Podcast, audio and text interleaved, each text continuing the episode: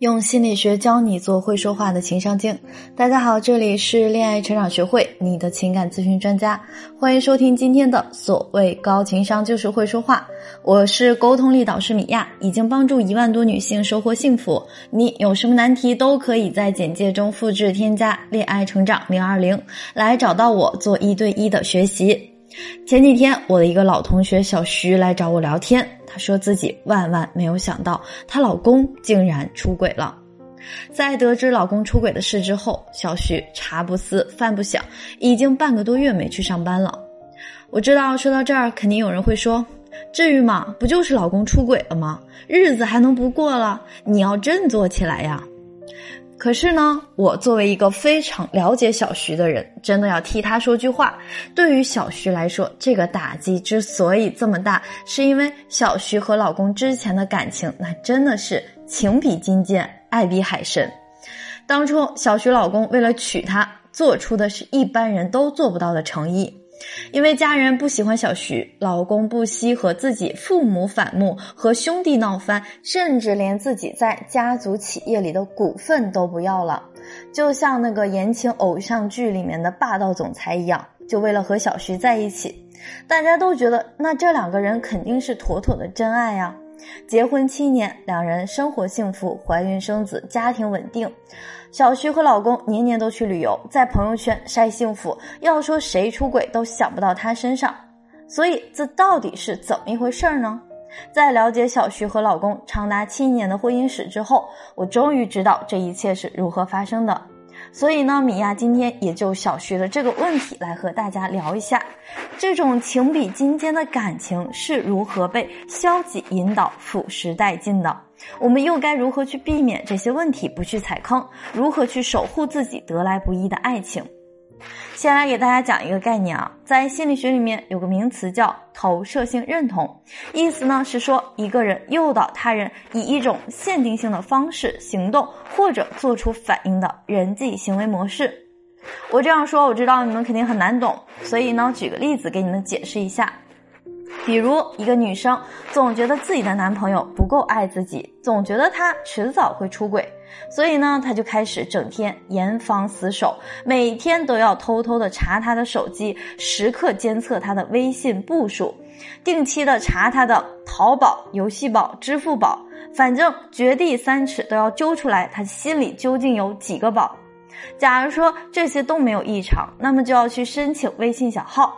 换上一个比自己美艳二十倍的女生头像，去主动勾引这个男生，测试男生，看看男朋友到底能不能经得起美色的诱惑，到底他能不能算作是柳下惠本惠。总之，生命不息，测试不止。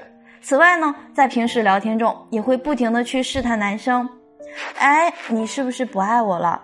哎，你们公司今天新来一个女孩，挺好看呀，你是不是心动了？你俩有微信吗？她是你喜欢的类型吧？嗯，怪不得我觉得你对我越来越冷漠，原来是变心了呢。果然，我早就觉得你不是什么好东西。呵呵，亲爱的们，咱们可别小看这些行为啊！日积月累下来，以上的种种操作都猛如虎，任凭这个男生钢铁不哭，过五关斩六将，仍然没有出轨。但是我敢保证，他一定会真的从爱你变成不爱你。因为啥？没有人愿意整天面对一个怀疑自己、监控自己，并且各种试探自己的人。在亲密关系中，起码的价值感和归属感都没有的情况下，我们是不可能和这个人维系下去什么关系。当我们和一个人的关系里面充满了负面沟通的质疑、揣测、抱怨、控制的时候，是不可能对这个人发展出来任何的好感。所以呢，以上就是当一个女生把自己心里的一个想法，我觉得他不够爱我，投射到对方心里，并且对方也认同了，哦，我是真的不爱你了，这一整个投射性认同的过程。而当这个女生总是在用其他的女生当诱饵去诱惑男人出轨的时候，这个男生出轨的概率一定会高很多，并且呢，她还每天帮男生去主动关注男生身边的女生。让这个男生的注意力也被引导着不自觉的多去关注别的女生，那这一步呢，就是女生把自己心里最初的想法，他一定会出轨，投射到男生的心里，对方最终也认同，好吧，那我就出轨吧。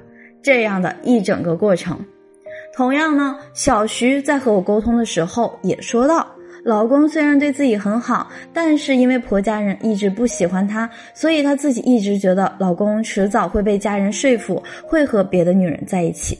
那么小徐在日常和老公的沟通中，就有很多刚才讲的负面引导、试探、揣测、抱怨等等负面的沟通。最终没想到，真的暗暗的引导了老公的变心。而当小徐真的意识到这个问题的时候，他自己也非常后悔。他问我，他到底该怎么办？如果听到这儿，你也有同样的困惑，不知道怎么控制自己，不知道什么是正确的表达方式，可以添加我的助教老师的微信“恋爱成长小写全拼加零二零”，来说出你的问题。其实呢，负面沟通并不是一次两次说几句错误的话，而是一个长期互动出来的结果。更大的根源在于我们的内心。那么，如何去避免这种沟通方式？第一，我们自己要有意识的去觉察自己在日常沟通中是否常常带有负面投射给对方。如果有，要先及时停止。第二，同样要回归自己的内心，去问问自己这样的担忧背后，自己内心真正的需求是什么。比如说，小徐其实是害怕婆家人的干扰，最后失去老公，所以才会不断的重复唠叨。最后啊，我们就需要正确表达自己的需求。比如，我就建议小徐在和老公沟通完出轨的事情之后，也需要去引导一下老公，自己这么多年藏在心里。他的顾虑和他的担忧是什么？要讲出来。小徐啊，和她老公的问题已经产生，一定会需要一段时间才能慢慢修复。那我们更需要去警醒的是，如果目前你还做着米娅今天讲的这种负面的沟通引导，那么你一定要有意识的去停止，去调整自己的问题。如果你控制不住自己，或者没有感觉到自己的问题出在哪儿，不确定自己当下的做法是否正确。你都可以先添加我的助教老师的微信，恋爱成长小写全拼，说出你的问题来找到我一对一的报名学习。我们今天的节目就到这里，喜欢记得订阅专辑。有情感问题想要解决，可以来找我做一对一脱单问题。大家也可以先收听我的另外一张专辑，名字叫《女性脱单攻略》。我们下期节目再见。